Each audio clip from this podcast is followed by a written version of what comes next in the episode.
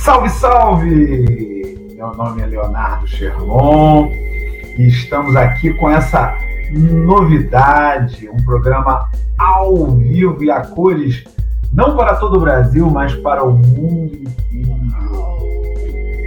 E aqui ao meu lado, nessa bancada virtual, nesse momento de início desse novo programa nosso, temos aqui Karine Aragão. Tá tudo bem, Karine? Tá se sentindo renovada?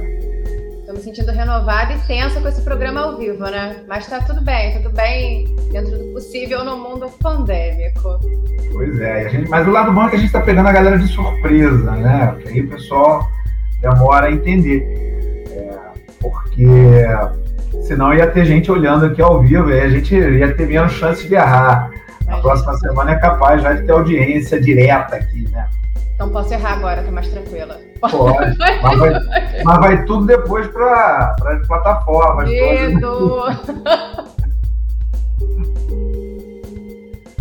Muito bem, a gente teve que fazer algumas mudanças e exatamente nessas mudanças é que nós tivemos a dificuldade de fazer o, o programa dessa semana, na segunda-feira.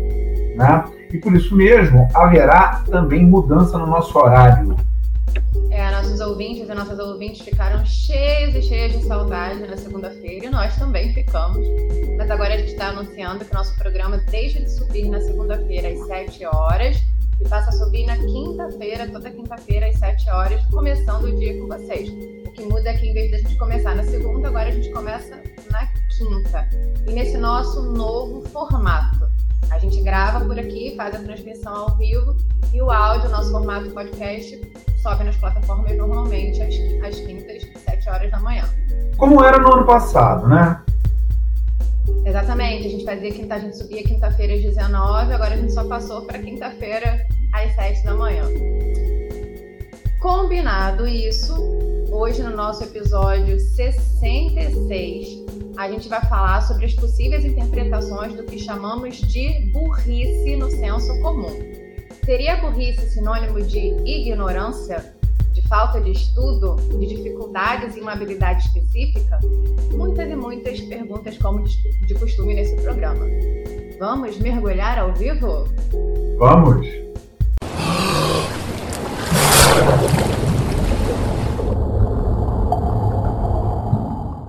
Nas últimas semanas, temos presenciado alguns relatos da CPI da Covid-19 que nos impactaram.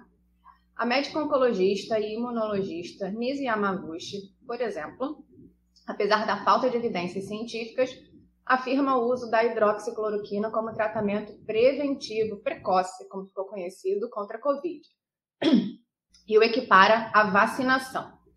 De maneira análoga, é possível se surpreender com atualmente com vários historiadores que afirmam que não houve ditadura no Brasil. Leonardo Sherman deu um tremelique nesse momento com cientistas que estão discutindo sobre de qual borda plana da Terra nós vamos nos jogar e com pessoas que, apesar dos relatos constantes na CPI, ainda não conseguiram compreender que o nosso governo se recusou a, ter um plano de vacinação, como se recusa ainda, promovendo aglomerações, né, deslegitimando o uso da máscara e também se recusa a conter a pandemia.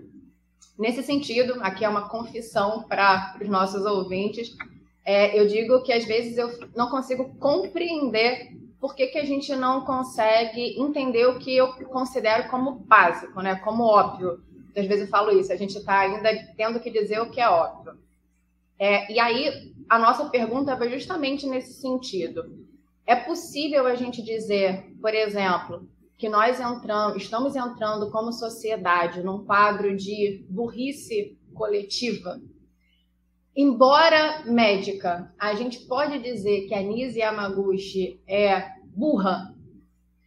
Afinal, Leonardo Sherman, existe isso que a gente chama de burrice? Bom, eu estou dentro daquele grupo de pessoas que acredita sim que existe burrice. A dificuldade toda está na definição do que seria essa burrice, pois essa palavra obviamente tem um sentido pejorativo terrível, né? Tem uma uma toda uma trajetória, uma história, sobretudo na história da educação, muito pesada em torno da burrice, quando é, a gente observa que muitas formas de inteligência durante muitos e muitos anos foram, vista, foram vistas como burrice. Né? Pessoas que tinham formas de inteligência que não eram previstas ou que não eram as exigidas, principalmente é, nas, nas formas de escolarização mais tradicionais, nós temos um reforço muito grande dentro daquilo que se chama de inteligência lógico-matemática. Então, a, a, burrice, por si só, ela tem uma história muito ruim. Né? A palavra tem uma história muito ruim. Entretanto, o que a gente está percebendo agora, quando a gente verifica todo esse show de horrores, né? a gente pensando que a Terra é plana, gente negando a vacina, negando a compra das vacinas, tentando é, propor o uso de um remédio para outros, um não, vários, vários medicamentos para outras doenças e para outros males, como se é, pudesse, claro, um, um curandeirismo, né? isso foi falado na CPI, um curandeirismo, fica difícil não atribuir a essa a toda essa questão, né? Você falou aí, não, você falou de quem mesmo? Qual foi a, ah, a ditadura? A ditadura não aconteceu, nazismo de esquerda. Uhum. É difícil você não chamar isso de burrice, né?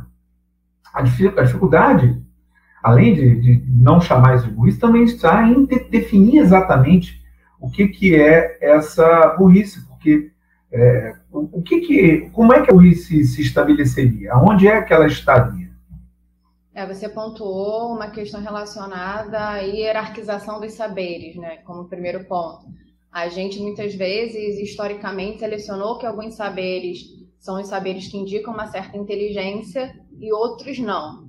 Então, se você tem uma competência linguística e lógica matemática muito boa, isso te qualificaria como uma pessoa inteligente. inteligente.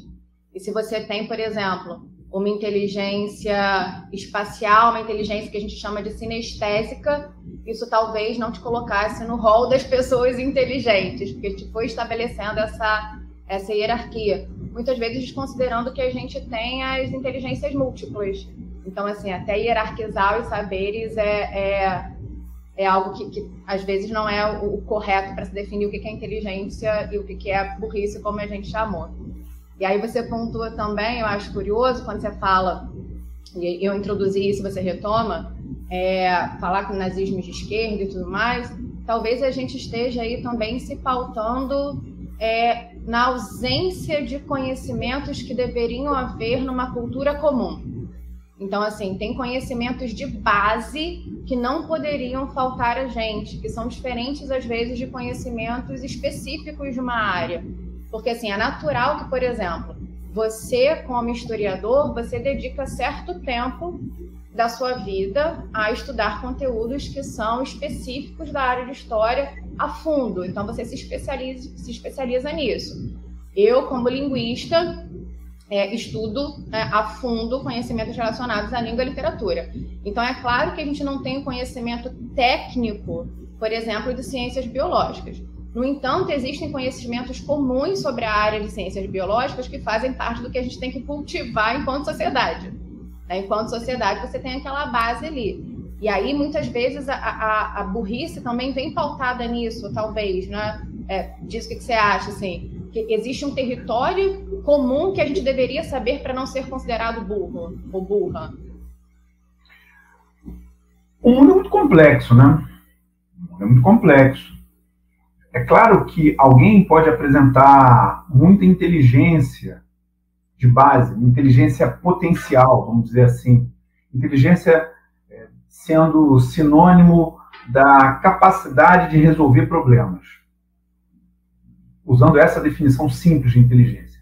Então, uma pessoa inteligente é aquela que consegue observar uma situação e consegue pegar no seu repertório mental, cultural, de tudo que você já viveu, experienciou, leu, estudou e tudo mais, tudo, tudo que você teve na sua vida e encontrar a partir dessas, desses elementos encontrar uma solução para um determinado problema. Então, é, é, essa é a definição de inteligência que eu estou utilizando. O problema é que, obviamente, como você mesmo falou, tem e eu também já citei aqui, existe um traço cultural nisso. Né? Existem elementos que todos nós, como fazemos parte de uma determinada cultura, com um determinado idioma, com uma determinada forma de proceder, e essa cultura você pode pensar em maior ou menor grau de abrangência, porque é claro que, aí pensando a cultura como as formas de pensamento compartilhado, né, considerando cultura como a forma de pensamento compartilhado, é, existe um pensamento compartilhado por parte de uma família, por parte dos moradores de uma vila, por parte dos moradores de uma rua, por parte dos moradores de um bairro, de uma cidade, de um estado, de um país e por aí vai, e do planeta como um todo. E quando a gente nega os elementos básicos dessa cultura, a gente está abrindo mão de uma parcela do repertório necessário para resolver problemas. A ciência seria o conhecimento básico. É, a ciência, nesse sentido, ela vem trazer é, luz sobre os aspectos que essa cultura por si só não consegue resolver. Né? Trazer uma precisão maior, trazer um, um, um, um estudo que vai, que vai conseguir definir de uma maneira muito precisa o que a cultura por si só não consegue resolver. Só que a ciência não está fora, a ciência também faz parte da cultura e ela, obviamente, é influenciada pela cultura e influencia a cultura também. E como a cultura é móvel, né, é, é, como grande parte da vida é mutável, como diz a filosofia, a gente não mergulha na mesma água duas vezes, não nada no mesmo rio duas vezes, é, até as nossas noções do que, que é o conhecimento básico mudam.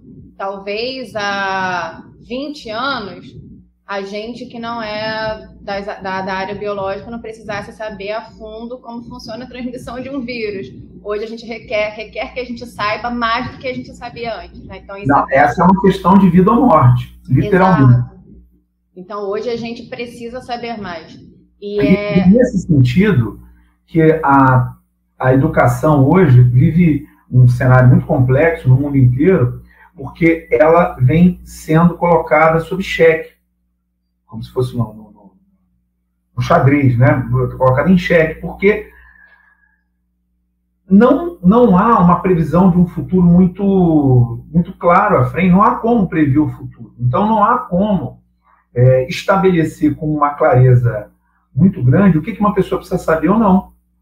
Né? É, em outros tempos, se a gente pegar a história da educação, a educação servia para, se a gente pegar bem lá atrás, quando a educação era restrita a quem iria participar dos governos e tudo mais, a, educação, a educação, era para fazer a, a, a, formação daqueles que iriam governar no futuro. Depois, na época da formação dos, das nações, dos estados-nações, ali no século XIX, a, a formação passou a ser para a criação de mão de obra qualificada, de bons soldados, por isso a inteligência lógico-matemática sendo um elemento central, e da mesma maneira a parte de linguagem. Então, você precisa. A história, por exemplo, entrava nesse quadro como um elemento que servia para unificar a, o nosso pensamento em torno de uma comunidade imaginada comum.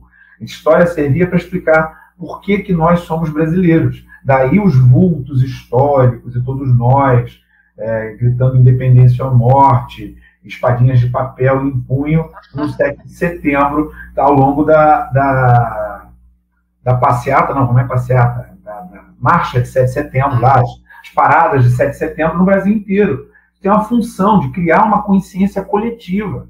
Quando eu desfilava lá, nos idos dos anos 80, vestindo garbosamente. Nossa, evocação memorialística agora. Escoteiro, minha gandola caque de escoteiro, sendo monitor da patrulha Puma. Aqui o Puma, que era o final do grito de guerra. Você fez uma relação aí que é interessante também quando a gente fala de burrice, que é articular burrice e escolarização. E isso é um panorama fundamental porque a gente vive uma realidade, por exemplo, alta de evasão escolar. chamando a atenção que a evasão escolar não é um problema centrado na escola, como muitos tentam dizer. Ah, a escola não é interessante, não é isso, né? A, evasão escolar ela tem fatores externos à escola. Por exemplo, numa situação de crise financeira, a gente entra no quadro de evasão escolar grande, porque muitas vezes essas pessoas em idade escolar precisam é, trabalhar para ser uma força financeira em casa. Então, e isso vai influenciar na escolarização delas em competências que elas vão de, é, posso, desenvolver, inteligências que elas vão desenvolver. Eu posso dar o testemunho da escola pública, onde trabalho, e que essa semana foi semana de entrega de trabalhos, essa coisa toda, muitos dos meus estudantes pediram alteração de prazo, extensão de prazo, vão, ó, tal. Só que não tem como fazer nesse momento, não dá, porque o colégio também está apertado, porque a, a, o próprio calendário escolar está tão modificado em função da pandemia que não há como, nesse momento, alterar mais nada, vai acabar agora. E todos os que me escreveram, me escreveram com condições absolutamente justas. Justas, dentro disso que você falou. Olha, eu estou trabalhando, olha, é, tem gente na minha família doente, olha, tem gente na minha família que morreu, olha. E, e, aí é que a gente vê o drama da desigualdade no Brasil, né? Talvez aquilo que a gente chame, no caso da, da baixa escolaridade, de burrice, né? não a gente especificamente, mas como chamam por aí, é, isso tem que ser visto num, num, processo muito mais longo, porque tem que ver por que aquela pessoa não entrou na escola, por que, que ela saiu da escola, sobretudo no ensino médio, que é o, o ponto da escolaridade brasileira onde há a maior evasão, né? que, que a pessoa sai? As dificuldades se acumulam, né? De uma o que faltou a essa pessoa para que ela consiga desenvolver um senso crítico, por exemplo? Porque muitas vezes a gente fala sobre isso também, né? É, é a educação e, e, você desenvolver essas inteligências em, em, em idade escolar, inclusive no ensino infantil, às vezes a gente esquece que muitas das competências que a gente é, vai potencializar enquanto adulto, elas se originam lá enquanto você está na sua primeira infância. Então, assim, esse problema, às vezes, que a gente fala, ah, um, um adulto é, é, burro porque ele não consegue ter a capacidade crítica, por exemplo, de diferenciar o que, é uma fake news e o que, é, um, um é, é, uma mensagem verdadeira. E aí eu não estou entrando em quem, em quem cria, né? eu não estou entrando nessa sistematização. Mas uma pessoa que realmente tem dificuldade de olhar para aquilo ali e perceber o que, que tem, por que, que aquilo ali não faz sentido, por que, que aquilo ali não, não, poderia ser uma, uma informação verdadeira.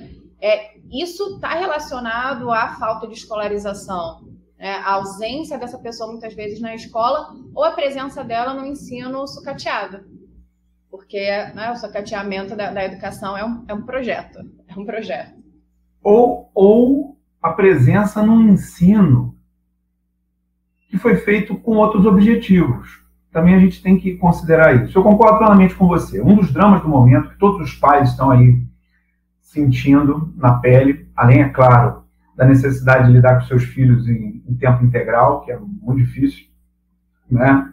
Eu vejo meus amigos, colegas aí, o pessoal que abraçou essa nobre função, mas da qual eu corro, é, que é ser pai, ser mãe, eu vejo a dificuldade de lidar com as crianças dentro de casa. Mas não é disso que eu queria falar. Existe um outro drama que passa pela cabeça de todo mundo hoje em dia que é quais os impactos que o tempo sem escolarização plena, no ano passado, para a maioria dos estudantes, e para muitos estudantes ainda hoje, na, na, na, na rede pública, a maior, a maior, parte dos estudantes brasileiros estão na rede pública. Qual o impacto que essa falta da escolarização, a falta da presença da escola na vida dessas pessoas, e aí você pode esticar um pouco, qual o impacto também da escola escolarização remota para pessoas que não estão adaptadas, não têm maturidade para isso, não têm idade para estar tá numa escola remota. E, e é claro que é, você tem aí problemas seríssimos de falta da possibilidade de sociabilidade, a presença com outros adultos, a distância dos adultos que, que estão próximos dele. Essa é uma coisa fundamental da escola. A escola é o momento em que a criança ou o adolescente entra em contato com adultos que não gostam dele. Não... É? Muito bom. Pois é, mas é verdade. Mas não é não gostar no sentido de odiar, porque a gente fala não gosta, quer dizer que quer odiar, mas é não gosta, quer dizer, são adultos que são indiferentes a ele. Que pode gostar, pode não gostar. Os professores são até geralmente bonzinhos, os do ensino básico, ensino superior mais ou menos. É, pessoas que são indiferentes a ele, que não têm amor por ele. Né? Então, esse é um momento importante, porque é assim que se entra na sociedade. Quando a gente fala com uma pessoa que é estranha a nós, a gente tem que saber falar, tem que saber os elementos básicos da, da sociabilidade e, é claro, os sinais que as outras pessoas tra trazem para a gente sobre isso. E isso precisa ser na escola. É assim que você entra em contato com pessoas que não são da sua família. E esse contato não está acontecendo. Obviamente, a gente não sabe o que, que vai dar nisso na frente. E aí, pensando para frente, mas pensando para trás também, já que a minha vida é essa, né? Eu estou sempre agarrado ao passado, estou fazendo terapia. É, o, eu, quando converso com uma pessoa, muitas vezes eu me pego pensando como é que foi o ensino daquela pessoa. Né? Ainda mais que a gente está tanto tempo nessa coisa, né, Karine? E como é que foi o ensino? Eu tive um ano que eu pouco aprendi matemática. Teve um ano na minha escolaridade que eu pouco aprendi matemática por causa das greves, teve muita greve e tal. E aí a minha mãe, preocupada com o fato de eu estar andando com companhias que não eram assim tão edificantes, me pegou e tirou de escola e botou na escola particular lá, dando não jeito dela lá para pagar. Não sei nem como ela conseguiu, porque a vida era muito complicada naquela época para gente. E... Mas muita gente ficou, e, e ficou com aquela lacuna. Né? Se, se, um professor, por exemplo, pega uma época, ah, tem um ano que não teve professor de. Ontem mesmo eu conversava com uma pessoa, uma estagiária, e ela dizia: Olha, eu perguntei a ela, mas o que você aprendeu de história? Ela falou: é, Eu não aprendi isso, porque não teve professor de história no ano tal, tal, tal da minha educação. Então eu fico sempre pensando, é, quando eu converso com as pessoas, a, a dificuldade, muitas vezes, que, que aquela pessoa teve ao longo da vida e que muitas vezes ela não compreende alguma coisa por conta de lacunas na, no aprendizado do passado, que muitas vezes, em função da vida, aquilo ficou mesmo, nunca mais, nunca mais vai, vai poder, nunca mais, né? Vai ter muito difícil a pessoa é, superar aquele, aquele elemento dentro da vida dela. Né? Aí vem aquela questão que a gente já tratou aqui algumas vezes. A quem interessa dificultar cada vez mais o processo educacional? A quem interessa que as pessoas, de modo geral, é, não consigam desenvolver, cultivar, já que a gente está falando dessa ideia de cultura, cultivar o que a gente chama de cultura geral básica. Então, assim, existe essa, essa questão que eu acho que a gente não pode deixar de, de se fazer, né? Uma interconexão entre a escolarização e o desenvolvimento de uma capacidade crítica coletiva, para viver em coletivo. Diante de todas essas reflexões, só nos resta perguntar. E agora, José?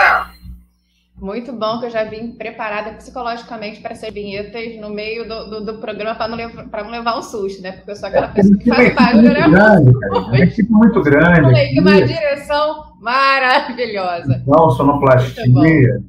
E aí você não vai se assustar por conta disso, que as pessoas estão aqui, só está aparecendo nós dois, mas tem toda uma equipe aqui de.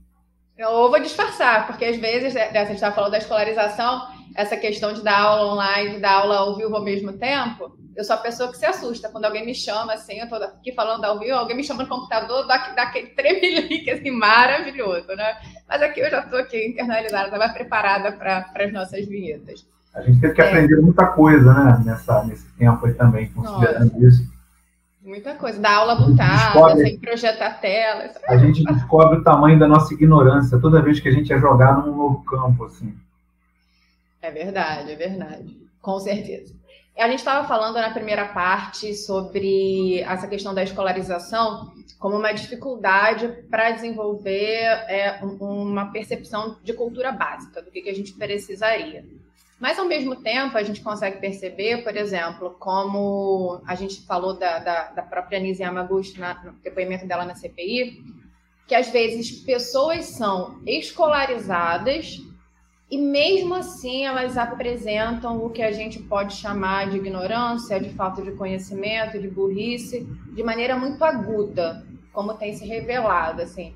Não são só pessoas sem escolarização que defendem, por exemplo, que não se use máscara, apesar da gente ter é, a ciência dizendo para a gente que é fundamental usar no tempo que a gente está de pandemia. Então fica para a gente essa interrogação: por que, que pessoas que são altamente escolarizadas apresentam ainda assim, podem apresentar ainda assim, uma ignorância tão clara, neon, estridente, brilhando como um letreiro? Pois é, né? Porque a gente tem uma visão da burrice que ela é incompatível com a realidade. Né? Muitas vezes a gente, no senso comum, utiliza o, o sinônimo, a, a, palavra ignorância como sinônimo de burrice. E é claro que a ignorância tem um papel fundamental dentro da burrice, se a gente considerar aquele parâmetro de inteligência que eu tinha tratado no primeiro bloco. Se a inteligência é a maneira como a gente resolve problemas, e a gente, para resolver problemas, a gente usa o nosso repertório, obviamente, a escolarização é a principal forma de adquirir repertório. E com um repertório mais amplo, mais vasto, mais sofisticado, a gente vai poder resolver problemas mais complexos. Então, é claro, ignorância tem um nível de relação com burrice. Mas não é exatamente a mesma coisa, porque sobre esse campo pairam outras questões que não está exatamente é, relacionado diretamente à burrice. Né? É claro, uma pessoa muito ignorante num mundo complexo como o nosso, ela vai apresentar muitas dificuldades na solução de problemas muito simples. É o que a gente está vendo é, com relação à pandemia, em que pessoas é, tem, não têm se apresentado para a segunda dose, pessoas têm dito que não vão se vacinar. Gente, se você estiver ouvindo esse podcast, por favor, vai tomar a sua segunda dose. Vai, vai tomar a primeira dose também. Você é. não, se, não seja sommelier de vacina. Sommelier vai lá e toma a vacina que está disponível, neném sabe? Porque tem um, tal de sommelier de vacina aí que. É, o Atila disse essa semana: vacina boa é que tem no posto. vacina boa é que tem no posto. Eu vou até além do Atila. Vacina boa é a que está no teu braço. É. Vacina boa é que está no braço. Não, não, não tem a, a vacina só funciona dentro de você. Se ela estiver fora de você, já era, neném. Não adianta. Né? Então, é, é, é, e, e, é um, se você pensar, nós temos um monte de elementos, uma quantidade absurda de elementos complexos sobre a, a pandemia que a gente, a gente não, não faz ideia nesse momento. Né? Que, ou melhor, que a gente não fazia ideia.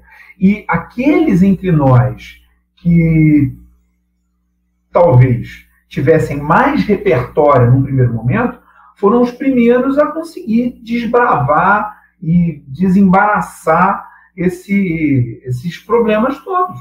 Né? Então, nesse sentido, sim. Agora, isso não significa que quem tem escolaridade por si só é uma pessoa inteligente. Porque, primeiro, infelizmente, a gente tem, olha aí, viva Paulo Freire, hein? Nós temos uma educação muitas vezes bancária, excessivamente bancária. E o que ele chamava de educação bancária? Era aquela educação que ensina o processo sem ensinar a essência do processo. Né? Aquilo que ensina apenas a repetir alguma coisa, a fazer alguma coisa, e não a entender os elementos internos que permitam que você utilize aquela ideia, aquele pensamento, aquela técnica, enfim, qualquer coisa, em outros lugares.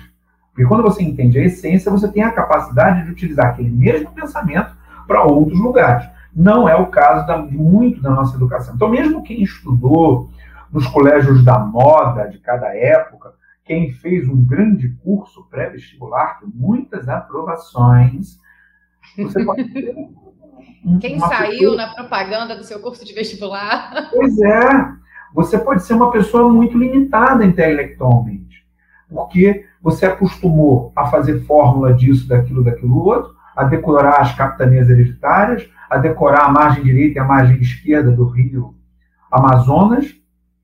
É claro que isso é de uma outra época. Eu, eu não aprendi isso, não. Acho é, nos anos 80. Nos anos 80 tinha. Eu, eu, na época da alfabetização, lá, bem criancinha, tinha isso. Mas, mas, mas você aprendeu a decorar um monte de coisa e nem sempre isso serviu para fazer você, fazer você pensar sobre o problema. E é isso que cada vez a gente precisa mais. Daí o drama da, da escola toda no mundo hoje, no mundo inteiro. Como fazer uma pessoa adquirir cultura geral, estabelecer um repertório e, ao mesmo tempo, conseguir pensar sobre os problemas. É, né? Há uma galera aí que diz que tem que acabar com tudo da escola. E eu sou completamente contrário a isso, porque os professores já tentam fazer isso há um bom tempo.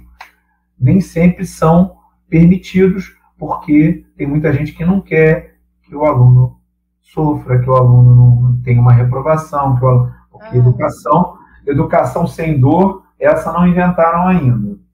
É, eu acho curioso quando você colocou isso, você até retomar a questão do Paulo Freire, que o Paulo Freire traz a perspectiva de uma educação que não seja bancária. E uma educação que não seja bancária justamente te ensina ou compartilha com você um conhecimento de que nós somos seres complexos né? e de que a gente vive numa humanidade complexa. Visto isso, se a gente vive numa humanidade complexa, eu, eu, eu começo a perceber que existem saberes que vão pertencer a mim, existem coisas que eu sei e existem coisas que eu não sei. Então é aquilo que a gente até fala muitas vezes aqui no programa, a gente mais ignora do que sabe. Então, assim, eu diria, a gente aqui nesse panorama tentando é, é, propor definições do que, que seria burrice, eu percebo muito que a burrice está, para mim, e é quando eu uso, porque eu, eu realmente vejo uma carga agressiva nessa palavra, e aqui não vai nenhuma análise linguística, é uma análise subjetiva, eu vejo um viés agressivo nessa palavra, e eu a uso, assim, a Serene passando aqui agora, nossos ouvintes estão percebendo em conjunto, eu a utilizo quando eu estou é, confrontando, quando eu estou de frente para alguém que acha que tudo sabe desse mundo, né? que não reconhece que, em certa medida, todos nós somos ignorantes. Então, para mim, burro é, e burra seria essa pessoa que não reconhece a complexidade do mundo, que não consegue observar que é, não consegue nem conversar com alguém assim, sem, sem é, cuspir um conhecimento completamente raso, porque ela não se coloca como alguém que pode ignorar alguma coisa que acontece no mundo. Então ela deixa até de aprender, porque assim, quando a gente se coloca na posição de quem não sabe tudo, a gente aprende mais. A gente conversa com pessoas que têm experiências de vida completamente diferentes da gente, fontes de estudo completamente diferentes da gente, e a gente acaba aprendendo com essas pessoas também. Então, para mim, a burrice está muito ligada a essa, talvez, soberba intelectual, é a palavra que me vem agora, de achar que tudo sabe e não reconhecer a própria ignorância. É, e, e, essa soberba eu também percebo, percebo, muito ligada ao que a gente chama de é, dissonância cognitiva, ou viés de confirmação, que é a percepção de que você confrontar o que você acha sobre a realidade e a realidade, muitas vezes é muito duro, né? É, dá aquela. Você sai daquela sensação quentinha de conforto e fala assim: caramba, eu achava isso até certo momento e agora a realidade está me confrontando, eu vou ter que contrariar as minhas crenças. Muitas vezes eu vou ter que contrariar as minhas ideologias, tá? E eu penso muito nisso quando a gente se depara com figuras, por exemplo, como a Yamaguchi, que é o, que, pelo que eu pesquisei dela, uma médica respeitada no, né, na, na, na, na oncologia, na imunologia, que ao mesmo tempo me diz numa CPI do tratamento preventivo precoce com hidroxicloroquina e compara a vacinação. E você fala, tem uma médica comparando. Acontece, acontece, nossa, tá é, tudo improviso aqui. Como que uma médica compara isso e você, né? Assim, às vezes eu me coloco, eu aqui de fora, que sou uma linguista, consigo olhar para a bula do remédio e ouvir, e aí me boto na posição de quem quer aprender e falo, então beleza, a hidroxicloroquina não funciona. Aí você fala, como que uma médica faz isso? Eu, eu consigo pensar nessa, na, na, dificuldade dessa dissonância cognitiva mesmo, né? Existiu ali uma ideologia que talvez fosse mais forte para ela do que a ciência. O que, que você acha? É isso, é isso. Você já matou a pau. A ideologia é mais forte do que a ciência. Você já falou, dissonância cognitiva. Dissonância cognitiva é essa expressão que serve para aqueles momentos em que a gente entra em contato com algo que é mais que é mais não, que é totalmente diferente daquilo que a gente acredita. Né? Então, quando a gente entra em contato com algo que é completamente diferente daquilo que a gente acredita, a gente tem dois caminhos. Olha a dissonância aí. Um caminho é vou mudar o que penso, vou passar a verificar as coisas de uma outra maneira, vou começar a pensar de uma outra forma e vou renegar aquilo que eu penso. E o outro caminho é não. Se, se tal informação é diferente daquilo que eu penso, aquela informação está equivocada. Pensamento crítico acontece quando a gente, de frente a uma situação como essa, a gente observa com muita clareza e procura elementos que possam evidenciar é, mais verdade numa possibilidade ou na outra. Ou seja, a gente procura evidências, provas de maneira aberta, de peito aberto, de que aquilo que você pensa é correto ou daquela de que aquela informação que está contestando o seu pensamento é correta. É, é isso que o pensamento crítico faz. Tira. Só que a, a dissonância cognitiva tem um valor importante porque a gente começa a pensar na, na, no custo emocional de fazer uma coisa dessa. E o custo é enorme, o custo é gigantesco. Porque muitas vezes a gente está muito comprometido com aquele pensamento. E aí é quem entra a ideologia. A gente está muito comprometido, a gente levantou muito aquela bandeira, a gente colocou muito uma camiseta e, uhum. gritou por aí aos quatro cantos e empenhou muito da gente naquele sentido. Qualquer um que torça para futebol sabe do que eu estou falando. Quando o seu time perde e você pensa e como é que ele... vai ser na segunda-feira? Como é que vai ser na segunda-feira? Que aí você vai pensar, vou ter que encontrar, aí você preenche aí, viu? Que é aquele seu colega, aquele seu amigo, aquele seu parente que torce para o time rival e que vai encarnar em você, claro, na mesma medida em que você passou os últimos dias encarnando nele. Então, esse custo emocional vale para os nossos pensamentos também. Porque você está defendendo, vamos dizer que você está defendendo uma imbecilidade, como o uso da cloroquina para a Covid. Não, é uma imbecilidade. No início não era, mas até o laboratório já disse, o laboratório que criou o negócio falou, não é. Então, ou você prescreve, como médico, cloroquina para os casos em que ela é exigida, protozoário, reumatismo e tudo mais, ou você está sendo um imbecil.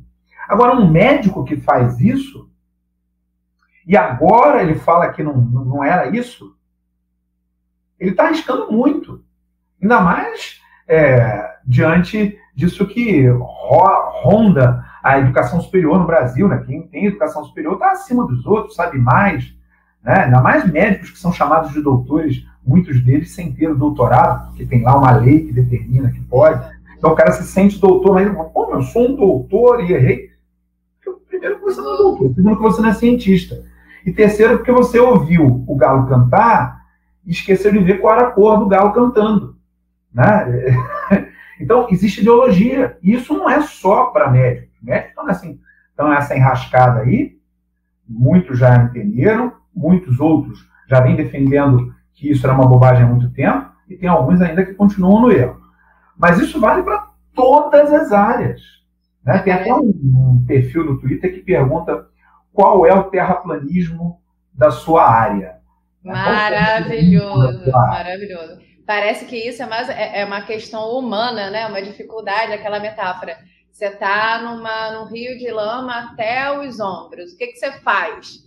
Você continua para se afundar na lama ou você se esforça para voltar? Muitas vezes, muita gente aí está se, se, esforçando é para afundar mesmo, mergulhar, afundar, meter a cabeça e ficar, sei lá, com lama até as próximas gerações.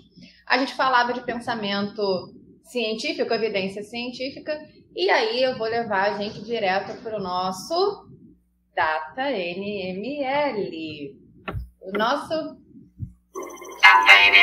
Ó, vinheta. O no... ó, ó, o nosso da TN, a gente tá aqui, né? O nosso, na outra semana eu me assustei com isso, tá vendo? Aí essa semana eu já tô melhorzinha. O nosso Data NML é aquele momento em que a gente fala das nossas enquetes sobre o episódio anterior e que a gente sempre faz para vocês no Instagram uma pergunta. Essa semana a gente fez uma, uma pergunta sobre o nosso episódio 65, que tinha como pressuposto discutir aquela ideia da romantização da pobreza. E aí a gente colocou né, na, no nosso Instagram, no nosso story, uma reportagem que tinha o seguinte lead. Ex-atleta usa cadeira de rodas para sobreviver como entregador em aplicativo em Paulínia. E aí a gente colocou um pouquinho sobre a reportagem e perguntou para os nossos e para as nossas ouvintes se isso era precarização ou heroísmo. Foi uma coisa muito legal, porque, olha que orgulho, Leonardo Germão, dos nossos e das nossas ouvintes. 100% responderam que é precarização. O coração ficou como? Feliz, não é? E aí a gente perguntou também, queríamos discutir mais um pouquinho sobre essa questão, pedindo para algumas pessoas que quisessem justificar. Tá? É, o João Vitor respondeu para a gente. Heroísmo é fazer algo corajoso dentro de uma lógica. Essa situação é insanidade liberal. É verdade. Eu recebi também aqui uma resposta. Só um segundinho. Quem sabe faz ao vivo, né? Já dizia o Faustão.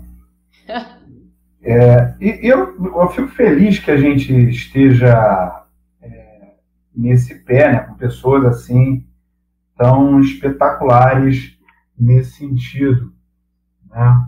É, foi o Eduardo Gavina que afirmou aqui: as pessoas romantizam tragédias. Né? E, e é, nesse caso eu tendo a concordar com ele, mas romantizam as tragédias dos outros hoje em dia, né? Porque na época do romantismo, é, em geral, as pessoas romantizavam a si próprios, né? Davam a sua, o seu, a sua vida pelo, por aquilo que amavam, davam a sua vida pela mulher amada, ou pela nação, ou pelo homem amado, ou enfim, davam a vida por aquilo que amavam.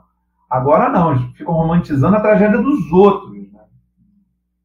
Foi a metáfora que você usou no episódio. Pimenta nos olhos dos outros é refresco, já dizia a vovó. Uma outra mensagem que a rede recebeu bacana foi da Júlia Muniz. E ela coloca entre aspas: usa cadeira de rodas para sobreviver como entregador? Precisa de mais? Ou seja, precisa de mais para se avaliar como precarização? E aí a gente até conversou com a Júlia que, infelizmente, é, é, às vezes a gente precisa de mais para explicar é o que a gente está falando aqui. Muitas vezes a gente precisa dizer o óbvio, né? Apesar de, sim, o lead já levar a gente direto para uma situação de, de precarização. É porque a gente está aí em meio a essa visão política, eles dão diferentes nomes aí, mas que nada mais é do que egoísmo puro e simples, né? Um egoísmo pleno, total e completo. Que aí sim vai dizer, ah, olha lá, é dentro daquela ideia, né? Olha, se todo mundo se fizer, consegue. Né? Então vai você, cara. Vai você fazer é, isso. Né? Sai da sua, da sua bolha e vai você lá. Porque não dá, não. Não é assim, não. É muito difícil. Né? E, e precisa, sim, de, de apoio a todas essas pessoas, ainda mais em tempos de pandemia, em que a inflação está altíssima, né? os alimentos estão pela hora da morte. Precisa, sim, de apoio. Muito apoio para todas essas pessoas e veja que eu não estou falando de caridade. Caridade é ótimo, quem quiser quem puder fazer, maravilha. É, mas eu estou falando de apoio, apoio mesmo, apoio por parte do Estado. Né? Mas o egoísmo está aí, né? nesses elementos. O Rodrigo Lopes também respondeu. E precisa explicar? Pois é, precisa, pois tem gente que precisa de explicação. Isso é resultado de um país que não investe, que não valoriza nem o esporte, nem o trabalhador. Bacana a percepção do Rodrigo também, né? De associar a questão dele ex-esportista, ou seja, está muito ligado a essa desvalorização do esporte também. O esporte nem o trabalhador. Nem o esporte nem o é trabalhador. Valoriza ninguém. Temos mais mensagens? Temos a mensagem da Alessandra. A Alessandra disse também: voltou em precarização e chamou a atenção dessa, desse trabalho precário que é feito por necessidade. Ela disse: é triste. E lembrou um verso do Emicida na música Esmalha. Isso aqui foram os bastidores que Leonardo Germão viu que é essa música para lembrar a gente, em que ele diz: a mídia, a mídia gosta de a mídia gosta de quem corre com fratura exposta. Emicida, maravilhoso mais uma vez, não é mesmo? Esse, esse disco é, um, é uma obra-prima, né? Amarelo, quem puder ouvir. Aliás, essa música é lindíssima. E ele ali, ó. Aliás, o documentário é maravilhoso também. Maravilhoso, amarelo. Lembrando que essa música Smile é um poema que ele retoma do Alfonso de Guimarães, muito legal. A nossa literatura, a nossa arte maravilhosa. Eu aqui, no final do nosso programa, mais uma vez, como sempre, defendendo a nossa cultura, já que a gente falou tanto de cultura. E assim, ouvintes, a gente vai chegando ao fim desse nosso episódio ao vivo, primeira vez. A gente está aprendendo. Reestreia, reestreia do Nadando na Modernidade. Reestreia, reestreia. Mas, Karine, tá não sei se você percebeu, esse aqui é o episódio 66, hein? Há quem diga que esse número aí é um número de interações hein? Nossa, a gente vai ver depois. No final, a gente vê como é que isso apareceu para os nossos e para as nossas ouvintes, gente. Espero que esse episódio continue chegando a vários lugares do mundo, como tem acontecido com o nosso maravilhoso podcast. E é nessa vibe que eu vou me despedindo de vocês, agradecendo mais uma vez por vocês estarem aqui com a gente. Vamos mergulhar sempre nesse nosso novo formato para a gente poder dialogar e ampliar o nosso senso crítico aqui, contrariando uma educação bancária e fazendo uma educação libertadora, como diria o nosso Paulo Freire. Valeu, galera! Coração de vocês. Aquele abraço. Até semana que vem. Mantenham-se em distanciamento social, máscaras, ventilação e vai tomar vacina, neném. Espeta esse braço com a vacina que tiver lá, vai. Ajuda nós, Queiroz. Valeu, galera. Beijo. Beijo. Valeu, Karine. Beijo. Até. Até semana que vem.